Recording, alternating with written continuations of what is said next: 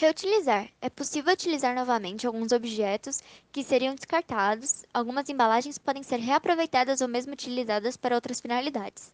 Reciclar. Trata-se do reaproveitamento de um produto de modo que ele se torne matéria-prima para a fabricação de outro objeto.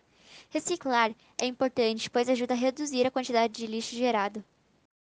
Oi, nós vamos falar sobre os 5 R's da sustentabilidade.